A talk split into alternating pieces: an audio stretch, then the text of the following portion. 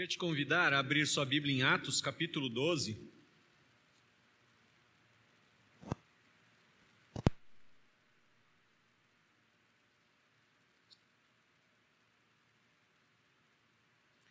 Nós vamos ler do 1 ao 5, mas eu peço que você continue com a sua Bíblia aberta. Nós vamos acompanhar um episódio na vida da igreja em que envolve o apóstolo Pedro.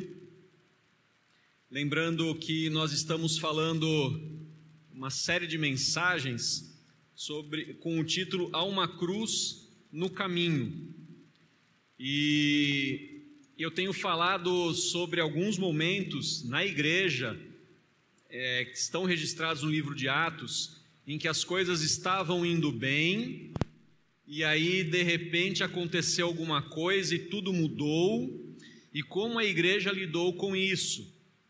E eu tenho tomado essas lições para que a gente possa entender como, em alguns momentos, diante de nós se apresenta uma cruz e como a gente deve lidar com essa cruz. E a cruz pode ser de vários tipos. A gente falou da cruz literal, que era a cruz que Jesus ah, carregou, falamos de uma noite terrível, falamos de alguns momentos ali na vida da igreja.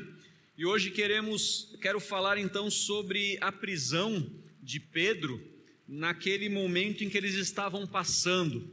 E o título dessa mensagem, é, o título é o seguinte: Nem eu estou acreditando.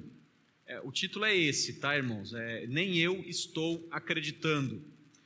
É sobre algumas bênçãos que acontecem em nossa vida, que o negócio é tão bom que nem a gente acredita.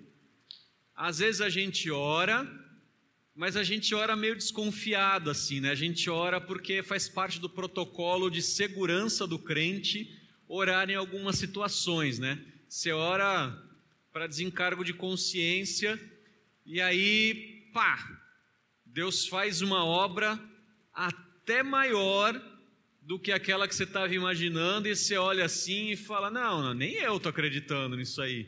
É, não, não, é bom demais para ser verdade. Então, o título da mensagem hoje é Nem Eu estou acreditando. E eu queria ler com você Atos capítulo 12, versículos do 1 até o 5.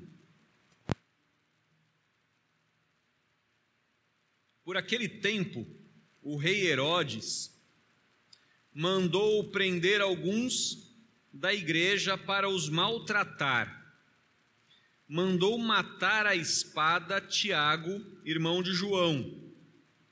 E vendo que isso agradava aos judeus, prosseguiu, mandando prender também Pedro. E eram os dias dos pães sem fermento. Depois de prendê-lo, lançou na prisão, entregando-o a, a quatro escoltas, de quatro soldados cada uma para o guardarem a intenção de Herodes era apresentá-lo ao povo depois da Páscoa. E assim Pedro estava guardado na prisão, mas havia oração incessante a Deus por parte da igreja a favor dele.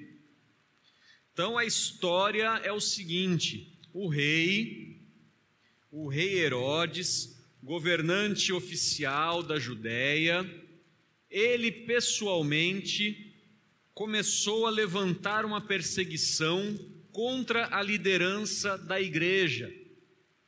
Ele mandou prender alguns da igreja simplesmente para maltratá-los, simplesmente isso.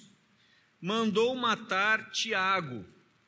E vendo que isso aí era legal, que o pessoal estava, os judeus estavam gostando, mandou prender Pedro. E essa, esse momento em que ele manda prender Pedro, ele é bem especial. Notem que o seguinte, provavelmente o, isso aqui tem acontecido dez anos, oito, dez anos depois da morte de Jesus. Esse Herodes não é o mesmo Herodes que julgou Jesus, é o filho daquele lá. Mas é também perto da Páscoa. Ou seja, era uma situação muito parecida com aquela que Jesus tinha vivido naquele momento quando Pedro tinha, tinha negado. Era um momento traumático, dolorido para a vida da igreja, e eram apenas 10 anos. E eles estavam vendo uma perseguição e Pedro estava, é, estava preso e ele é, estava para ser entregue ao povo, provavelmente ele seria crucificado também, logo após a Páscoa. E por causa desse temor, entendo, por causa desse medo, a igreja começou a orar, e o texto diz que começou a orar incessantemente a Deus.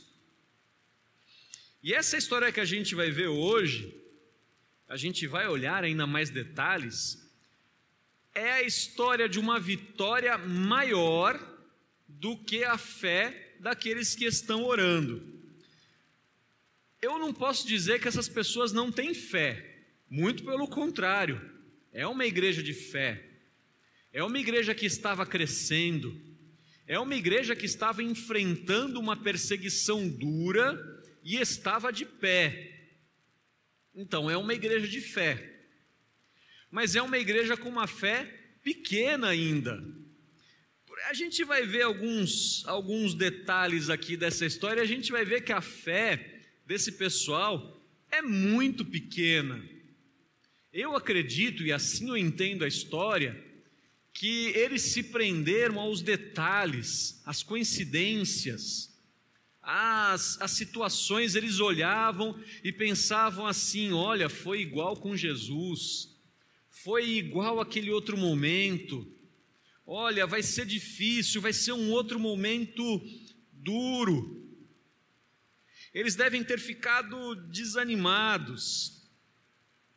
Eu sei que às vezes a gente passa por isso. A gente já viveu, talvez você esteja vivendo alguma situação em que aconteceu alguma coisa que nem você acreditou, que você se surpreendeu com a alegria que Deus lhe trouxe, com a bênção que Deus lhe trouxe. Às vezes a promessa de Deus para nós é difícil demais para que a gente acredite. Às vezes a gente está procurando alguma coisa e nem a gente está acreditando naquilo lá, porque é algo bom demais. Sabe, irmão, eu não quero que você se sinta mal por isso. E eu vim aqui te dizer que se essa é a sua situação, você pode ficar tranquilo, porque há grandes homens e mulheres que estão alinhados a você nessa sua incredulidade. Eu posso lembrar de alguns. Sara, por exemplo, quando o anjo do Senhor falava que ela engravidaria, ela deu risada. Ela, imagina eu nessa idade vou imagina eu nessa idade vou ter um filho. Aí não, não irmãos, eu não sou profeta, tá? Eu não não estou profetizando nada. Mas essa semana encontrei a irmã Maria Inácio aqui e aí a, a irmã Maria Inácio falou assim: Ah, pastor, eu já estou velha. Aí eu olhei para ela e perguntei: Quantos anos você tem? Não vou revelar aqui ao vivo, sabe como ela falou a idade.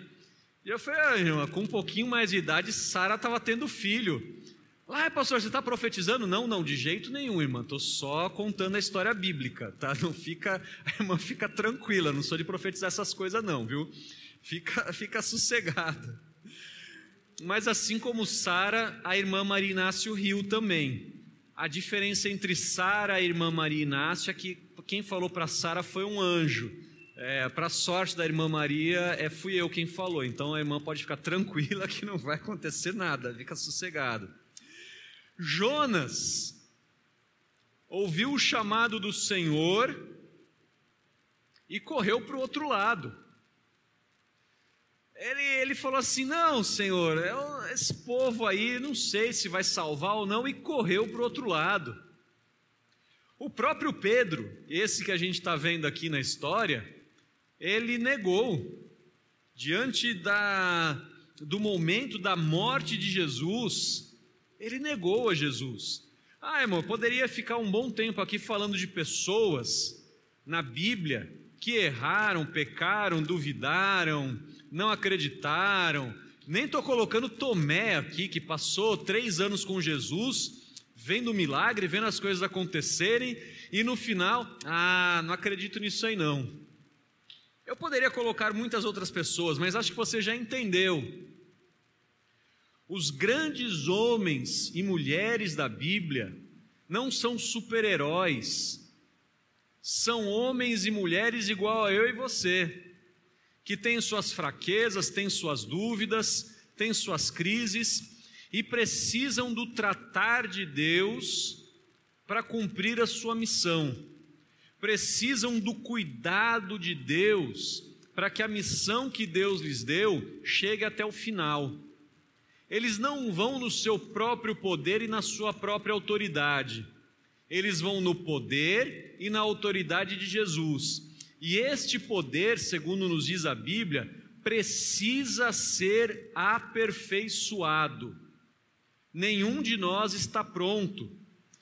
A igreja de Jerusalém, que é conhecida como a igreja modelo, ideal, esta igreja não estava 100% pronta. Pedro, que é chamado de pedra, e diz: Sobre esta pedra edificarei a minha igreja, disse Jesus, não estava pronto ainda, precisava ainda do trabalhar de Deus no seu coração. Então entenda, irmão, você também não está. Não fique triste se em algum momento a sua fé não é aquela fé que move as montanhas. Não fique triste se em alguns momentos da sua jornada cristã você sente medo. Se você olha para um, um ano como o ano de 2020, que é um ano, tem sido um ano dificílimo para a humanidade. Se em vários momentos você temeu, duvidou, desconfiou, meu querido, você está no caminho certo, porque ser humano não está pronto. A gente ainda precisa de muita coisa. E eu queria te dizer que nessa noite a gente quer, eu quero tentar explicar algumas coisas que nos impedem de acreditar, que fazem com que os milagres de Deus em nossa vida, eles sejam bons demais para que a gente acredite. Que, que chegue momentos da nossa vida falar, ah, nem eu estou acreditando, nem eu acredito mais. E segundo o texto nos mostra, a primeira coisa que dificulta a gente de acreditar são as circunstâncias. A gente olha a nossa volta com os nossos olhos humanos a gente olha a nossa volta e a gente pensa assim: não dá para acreditar.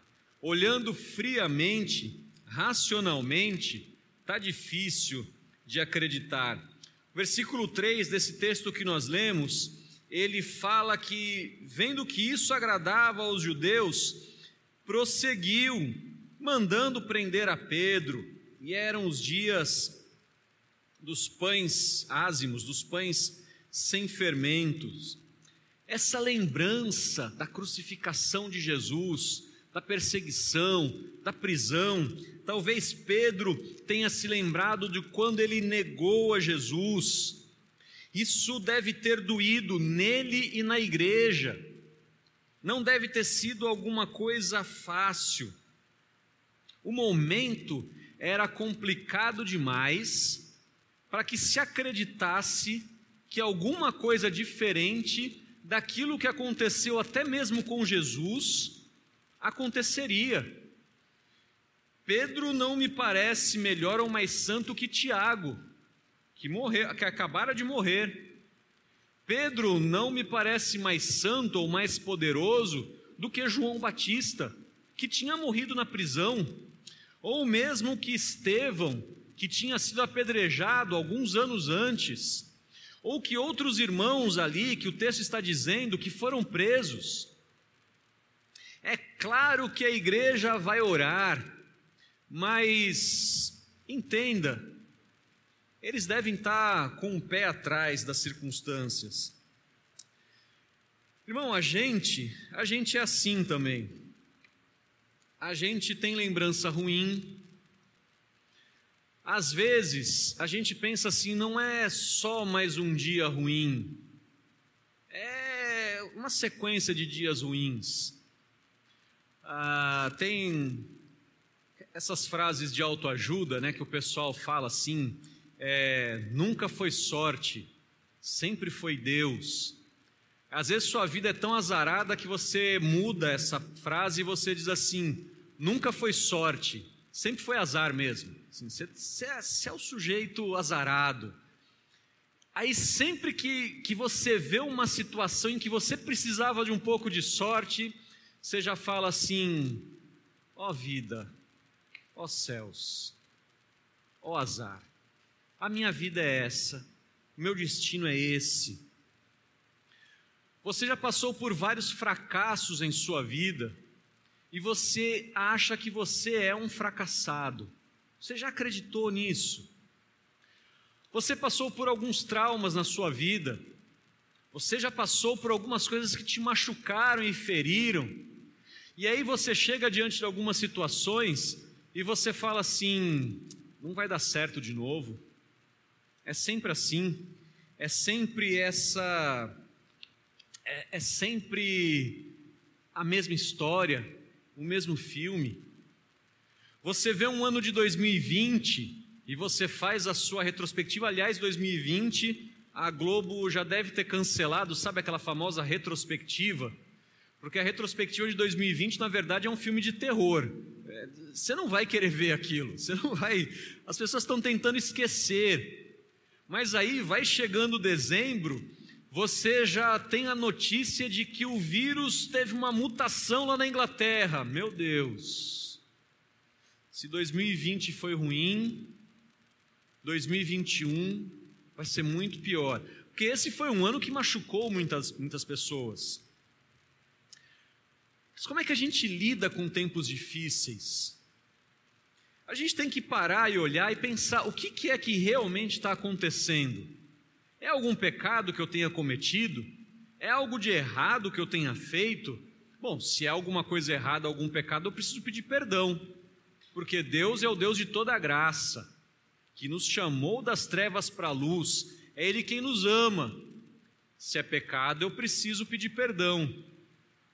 Se é luta, eu tenho que enfrentar a luta, porque eu sei que a luta, como eu já disse algumas vezes, a luta me fortalece, a luta me dá esperança.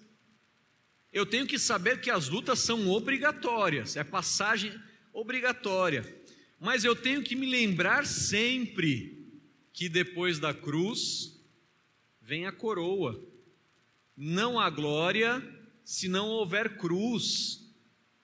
Então, se está tendo um tempo difícil, a gente tem que esperar, porque depois do tempo difícil vai vir a glória. E eu tenho pregado isso para que você renove a sua esperança. Irmão, às vezes, eu não sei se, se alguma vez você vai lembrar disso, você vai lembrar de alguma situação como essa quando você era criança, você estava andando calmamente, e de repente você viu lá um, uma vala, um buraco, alguma coisa assim. Você viu um obstáculo. Eu já não faço mais isso, tá? Mas aí você viu lá, você estava indo e você quer chegar lá na frente, mas tem um obstáculo ali. O que, que você faz? O que, que você fazia né, quando você era mais jovem? Voltava para trás um pouco para pegar um impulso e poder pular até o outro lado. Tem obstáculos que estão na nossa frente que vão nos obrigar a voltar um pouco para trás. Só que você precisa ter coragem. Se você voltou um pouco para trás, agora corre e pula. Mas não deixa o obstáculo te vencer. Não deixa que as coisas que se apresentem na sua vida elas venham a, a te impedir. Foi isso que a igreja fez, porque o texto nos diz que a igreja fez oração incessante a Deus. Apesar de toda a dificuldade das memórias ruins, do histórico difícil, apesar da pouca esperança de que Pedro pudesse ser libertado, toda a igreja começou a orar. Tem um segundo item na minha lista aqui, de coisas que nos impedem de acreditar no milagre de Deus, que é o tempo. Eu, eu, na minha vida, eu aprendi que Deus gosta de virar o jogo aos 45 do segundo tempo. Na minha vida sempre foi assim. E eu poderia contar várias histórias, várias, mas muitas, de momentos em que eu já estava entregando os pontos, porque assim, se olhava assim, ah, não vai dar mais. E Deus foi lá e fez.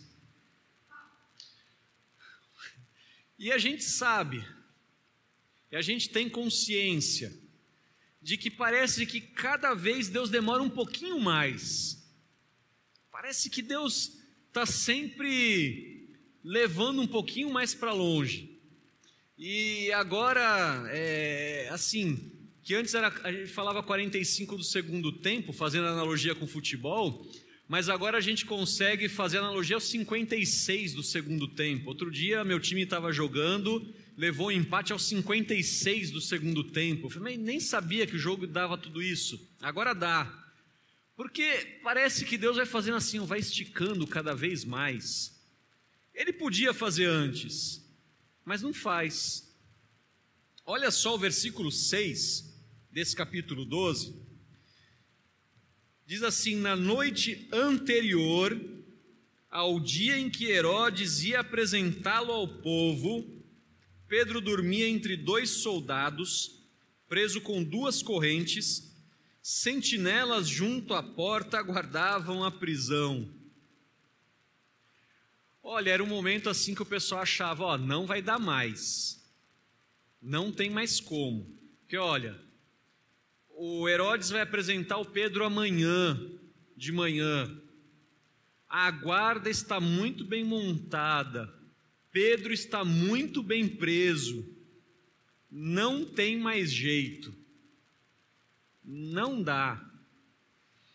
Aí agora sim, o pessoal o pessoal continua orando, mas é aquela oração assim: a gente tem que orar, tem que orar até o final. Mas você já deve ter passado por situações assim, em que, olha, não vai dar mais, olha, agora acabou, agora já era, agora chegou o fim de verdade, agora não tem mais como.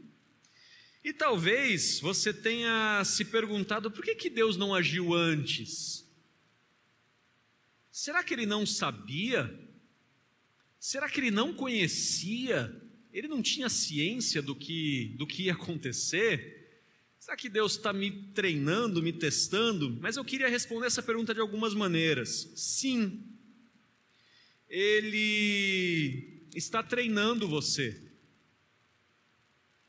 ele está aumentando a sua fé, aumentando a sua paciência, aumentando a sua perseverança, porque ainda não chegou o fim.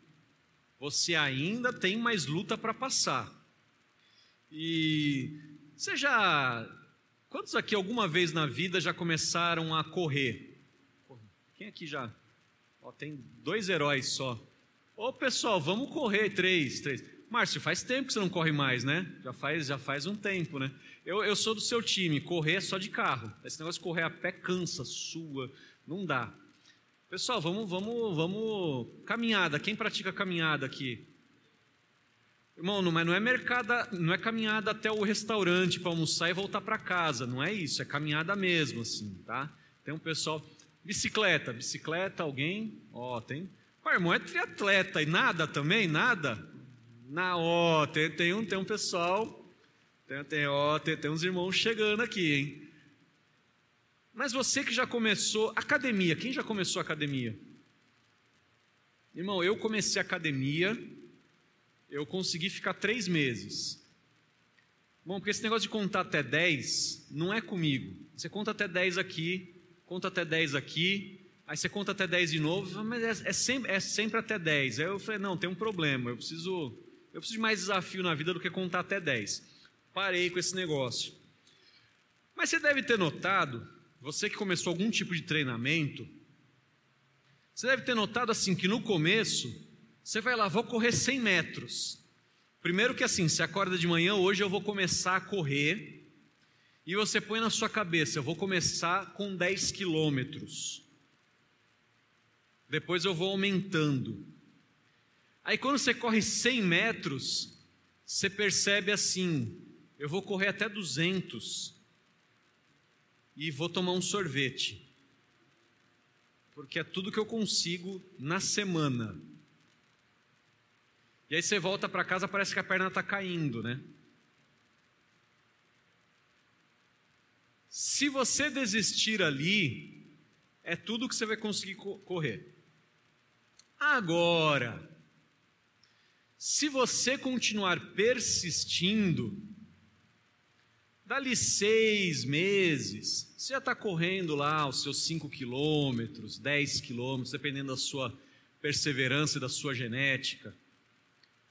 Ao longo do tempo, você percebe que vai ficando mais fácil, porque o seu corpo vai desenvolvendo músculos, vai queimando gordura, o seu pulmão vai trabalhando melhor, o seu coração trabalha melhor e aí você você se lembra da corrida lá de trás e você já dá risada. Poxa, no começo eu só corria isso aqui, agora eu estou correndo tudo isso. Isso vale para qualquer exercício físico, isso vale para a nossa vida espiritual. Isso vale para a nossa perseverança diante de Deus. Deus precisa nos treinar, e a forma de Deus treinar a cada um de nós é bastante diversa. Deus precisa nos, nos, treinar e a forma de Deus nos treinar é bastante complicada. Ela é pessoal. E muitas vezes é em situações que nos desagradam, que nos entristecem, que nos levam até o limite. E essa é a situação com esses homens. Pedro não está pronto, a igreja não está pronta. Mas tem momentos em que Deus precisa aprovar o nosso caráter e a nossa fidelidade. Lembrem-se, Gênesis 22, 12, quando o Senhor pediu a Abraão o seu filho. E aí, depois que ele estava pronto a sacrificar o seu filho, o anjo apareceu e disse: Não, não sacrifique seu filho. Agora sei. Até aquele momento, a fé de, Abrava, de Abraão não tinha sido aprovada. Ela tinha sido provada, mas agora ela foi aprovada. Talvez você se pergunte assim: por que que Pedro precisou passar por esse momento? Você se lembra qual tinha sido a reação de Pedro dez anos antes? Como ele havia negado ao Senhor? E eu imagino como a, a história pessoal de Pedro deveria ainda estar marcada por este episódio. E como talvez isso trouxesse desconfiança, a pressão sobre Pedro vinha trazer para veio para trazer o verdadeiro caráter. Pedro, a partir desse capítulo que nós lemos, ele começa a sumir da história. Porque Paulo vai tomando uma posição de liderança na igreja e Pedro começa a desaparecer até que some na história, até que a gente não sabe mais o que aconteceu com ele segundo o texto bíblico. Essa parece ser a prova final de Pedro. e também a prova final, uma, mais uma das provas para a igreja. E parece que na nossa vida, olhando para nós, algumas provas se repetem. E quando as provas da nossa vida se repetem, será que a gente cai ou a gente persiste? Tem alguns pecados na nossa vida que eles parecem algumas tentações e provações que parecem vir a se repetir. E aí a gente descobre se a gente já conseguiu vencer ou se a gente ainda precisa de mais treinamento. E aí, se a gente precisa de mais treinamento, Deus vai mandar mais pressão sobre nós. Tenha certeza disso. Ou, em alguns momentos, a gente vai vencer. O problema é que quando a gente vence, a gente vai para o estágio superior. É igual jogar videogame, né? Você passa de fase e a próxima fase é mais difícil. A vida cristã parece ser assim também. A gente vai passando de fase e o negócio vai ficando mais difícil. Mas a cada prova mais difícil, a gente está mais preparado, a gente está mais pronto, a gente está mais firme. Um terceiro item na, na minha lista de coisas que nos impedem de crer no milagre é a nossa fé que é pequena.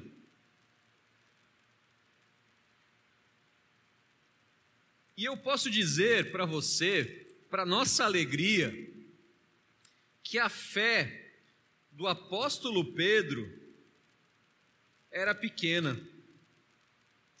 Eu imagino, e essa é a minha suposição pela leitura do texto, e a gente vai ver algumas, alguns momentos aqui nesse texto, que Pedro já tinha aceitado a derrota, que Pedro já estava assim preparado, entregando a, a vida a Deus, confessando lá os últimos pecados, já ensaiando para quando estivesse ali diante do povo, cantar sabor de mel e, e, e assim terminar a sua vida, sem nenhum problema. Porque olha só, se você olhar o versículo 9 desse capítulo, fala assim: então saindo Pedro, então, desculpa, então saindo, Pedro o seguia, Pedro estava seguindo o anjo, não sabendo que era real o que estava sendo feito pelo anjo, ele pensava que era uma visão, Pedro olhou e falou assim: é bom demais, nem eu estou acreditando.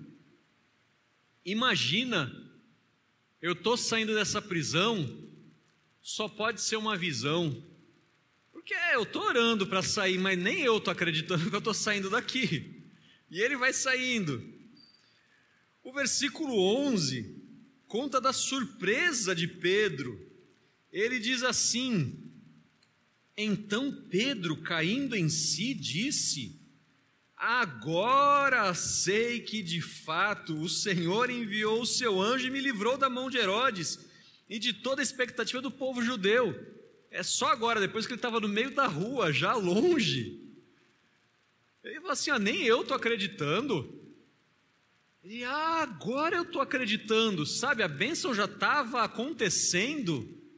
O milagre de Deus já estava rolando na vida do Pedro e ele não estava acreditando, ele achava que era uma visão, que era um sonho, que era alguma coisa. E aí, quando ele já estava lá longe, ele falou: Ah, rapaz, é verdade esse negócio. Mas não é só ele que tem falta de fé. Olha, olha só que, que turma boa de oração. O pessoal estava todo reunido lá na casa de Maria, mãe de João Marcos, estavam muitas pessoas congregadas orando. Isso aqui é no meio da noite. O pessoal está em vigília pela libertação de Pedro. Então pensa no seguinte: tem uma vigília de oração pedindo, Senhor, liberta o Pedro. Nosso querido Pedro, não deixa ele se perder, não deixa ele morrer, Senhor, liberta ele. Aí Pedro chega lá. Versículo 13 fala assim: quando ele bateu a porta da frente, uma empregada chamada Rode foi ver quem era. Reconhecendo a voz de Pedro, ficou tão alegre. É bom demais para ser verdade. E ela saiu correndo. Nem abriu a porta para Pedro. Ó, oh, é assim: a gente está orando pelo milagre, o milagre chegou na nossa porta, eu não abro a porta para o milagre, eu vou embora, eu largo ele lá. Mas não foi só ela, olha só a turma que está em oração, olha que povo de fé, irmão. Você acha que a sua fé é pequena? Conheça esse pessoal aqui. Ah, voltou correndo, anunciando que Pedro estava à porta. Versículo 15: Então disseram: Você ficou louca. Olha só, irmão, a situação. Senhor, liberta o Pedro. Senhor, liberta o Pedro. Chega uma pessoa, o Pedro está liberto. Você está louca, né, minha filha? Senhor, liberta o Pedro. É um povo sem fé ou não é? Você consegue imaginar a situação de que essas pessoas estavam orando por uma bênção, a bênção bateu na porta, e eles falaram assim: não, não, não é não, você está louca, menina. É bom demais. Nem a gente que está orando está acreditando nisso, porque a gente estava orando só porque o protocolo manda. E o versículo 16 diz que enquanto isso, Pedro continuava batendo a porta.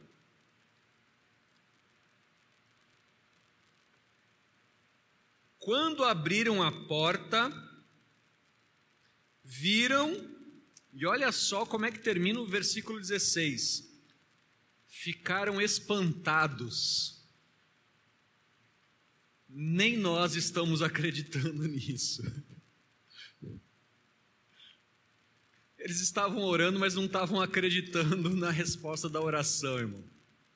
Se você acha que você é um homem ou uma mulher sem fé, você já pode participar dessa vigília aqui da igreja de Jerusalém, porque era, era a vigília do povo sem fé. Era gente igual a gente, irmãos. E eles ficaram absolutamente surpresos, porque Deus fez infinitamente mais além daquilo que eles estavam pensando ou pedindo. Deus agiu conforme o seu poder e não conforme a fé daquela igreja. Deus foi capaz de fazer muito mais. Irmão, eu não sei o que, que você tem pedido, o que você tem orado, mas eu posso te dizer: Deus é capaz de fazer muito mais. Deus é capaz de fazer coisas que te espantam. E eu posso dizer que para muitos dos que estão nos assistindo nessa noite, seja aqui na igreja, seja em casa, tem bênção que já chegou na sua porta e já está batendo lá faz tempo, e você não está acreditando, porque é bênção demais, nem você está acreditando. É bom demais para ser verdade. Aconteceu isso com aquela igreja e acontece com a gente hoje também. Porque quando a cruz é pesada, a gente tende a duvidar. É assim mesmo. O ser humano é desse jeito, era assim na Bíblia e é assim hoje. E é por isso que eu quero, ter, eu quero caminhar para o final dessa mensagem fazendo um desafio para você. Eu quero terminar essa mensagem com alguns desafios para a sua vida. Eu quero te perguntar: o que que para você é bom demais para acontecer nos próximos 12 meses? O que que te parece bom demais que você fala assim: ah, não, pastor, se eu te contar, você não vai acreditar. Provavelmente eu não vai acreditar, porque eu sou assim. É, Se, se tem um cara de fé pequena, irmão, sou eu. Mas é isso o que o Senhor está nos chamando para colocar diante dele, a partir dessa noite, coisas que são boas demais para acontecer, coisas que, se acontecer, nem você vai acreditar. Eu tenho colocado diante de Deus algumas coisas em relação à igreja, tenho colocado diante de Deus algumas coisas em relação à minha vida.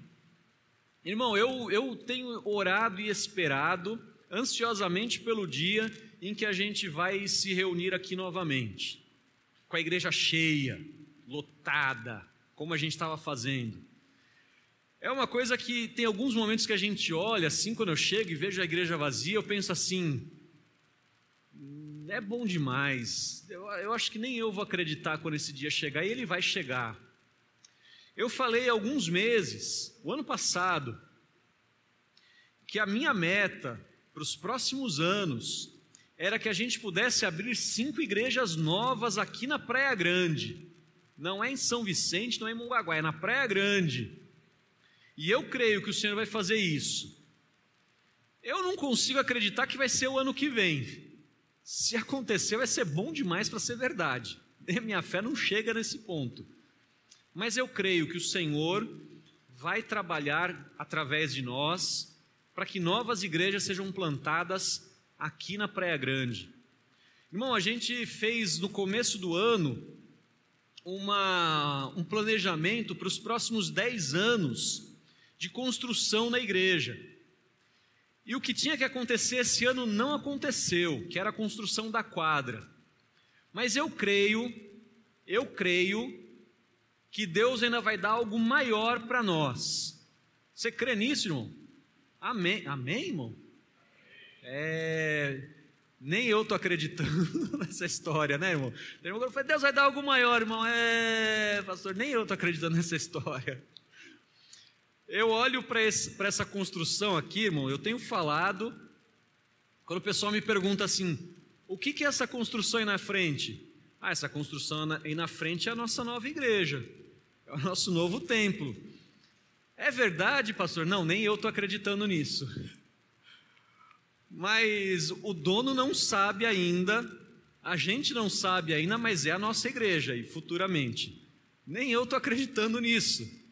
Mas eu coloco o crescimento da nossa igreja num momento em que parece que a igreja vai definhar como algo que vai acontecer.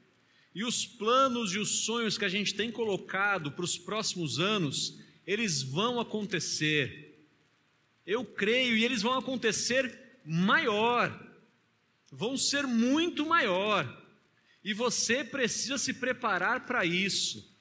Irmão, deixa eu colocar uma meta para você. A gente conversou com algumas pessoas aqui na igreja o Marcelo, lá do Salvar, que vai pregar aqui na igreja daqui a algumas semanas, no meio de janeiro, ele vai pregar aqui na igreja. O Marcelo, lá do Salvar, está precisando de uma Kombi. Eu creio que nós vamos conseguir comprar para ele até fevereiro uma Kombi, não zero quilômetro, porque não tem mais Kombi zero quilômetro, mas a gente vai abençoar aquele ministério em nome de Jesus. Eu creio nisso, eu desafio a igreja a acreditar nisso. A gente, para a glória de Deus, conseguiu vender ali a nossa, o nosso ônibus que nos serviu e agora vai servir lá a Igreja Batista de Vila Ema.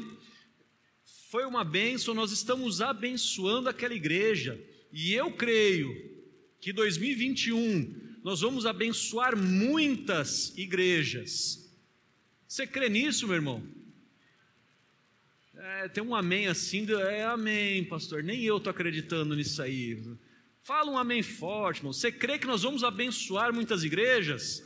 Amém. Então, irmão, você precisa se comprometer a contribuir, a abençoar missões. E sabe por que, que você pode já se comprometer com isso? Porque, olha, tem um monte de gente falando em crise financeira, em crise econômica, em crise, crise, crise. Mas creia, o Senhor vai te abençoar. se proponha a abençoar os outros, confiando que o Senhor vai te abençoar. Não condiciona uma coisa a outra, não fala, Senhor, se o Senhor me abençoar, eu vou abençoar o outro. Fala assim, não, Senhor, eu vou abençoar, eu me comprometo, porque eu sei que o Senhor já preparou bênçãos espirituais nos lugares celestiais, elas estão guardadas em Cristo Jesus, e essas bênçãos correrão e me alcançarão no próximo ano. Você crê nisso, meu irmão? Amém. Nem eu estou acreditando muito. Irmão, não coloque apenas metas financeiras, não limite, não limite a bênção de Deus a valor. Não é isso. Eu coloquei aqui uma meta da, de, de contribuição, mas não limite a isso. Coloque diante de Deus aquela pessoa que você não acredita que pode ser salva. Coloque diante de Deus algo que seja muito maior. A libertação de alguém das drogas, a, a mudança de alguma pessoa. Pense grande. Pense no reino de Deus. Coloque algo ousado para o próximo ano. Aquela bênção que você vai pensar assim: ah, é bom demais para ser verdade, pastor. Porque todos nós passamos por uma severa cruz durante 2020. E eu tenho dito e confiado que depois da cruz vem a vitória, vem a glória. É por isso que você não deve ser egoísta. Pensar assim: qual é a vitória que Deus tem para mim? Qual é a vitória que Deus tem para nós? Qual é a bênção que Deus tem para a sua família? Qual é a bênção que Deus tem para os seus filhos, para a sua geração, para os seus pais? Irmão, estou te desafiando. Coloca diante de Deus a partir de hoje. Não tenha medo. A partir de hoje, aquilo que nem você é capaz de acreditar. Falar, ah, pastor, nem eu. E eu quero, irmão, te desafiar a quando acontecer até dezembro do ano que vem, você chegar e falar: Olha, pastor, eu não acreditava, mas aconteceu. Não importa se você não acredita, hoje é o dia de você colocar aquilo que nem você acredita diante do Senhor. E olha bem, quero terminar com isso, olha bem, tem bênçãos que já chegaram na sua vida. Lembra do que você já pediu ao Senhor há tempos atrás. Dá uma olhada aí para ver se de repente já não bateu na sua porta e você está ignorando. Dá uma olhada certinha aí, porque de repente já está aí e você ainda não percebeu. Que o Senhor te abençoe, que o Senhor te guarde, que essa palavra possa chegar no seu coração e que você receba do Senhor a bênção que você mesmo, que você é incapaz de acreditar. Que o Senhor te abençoe em nome de Jesus. Amém, irmãos. Amém.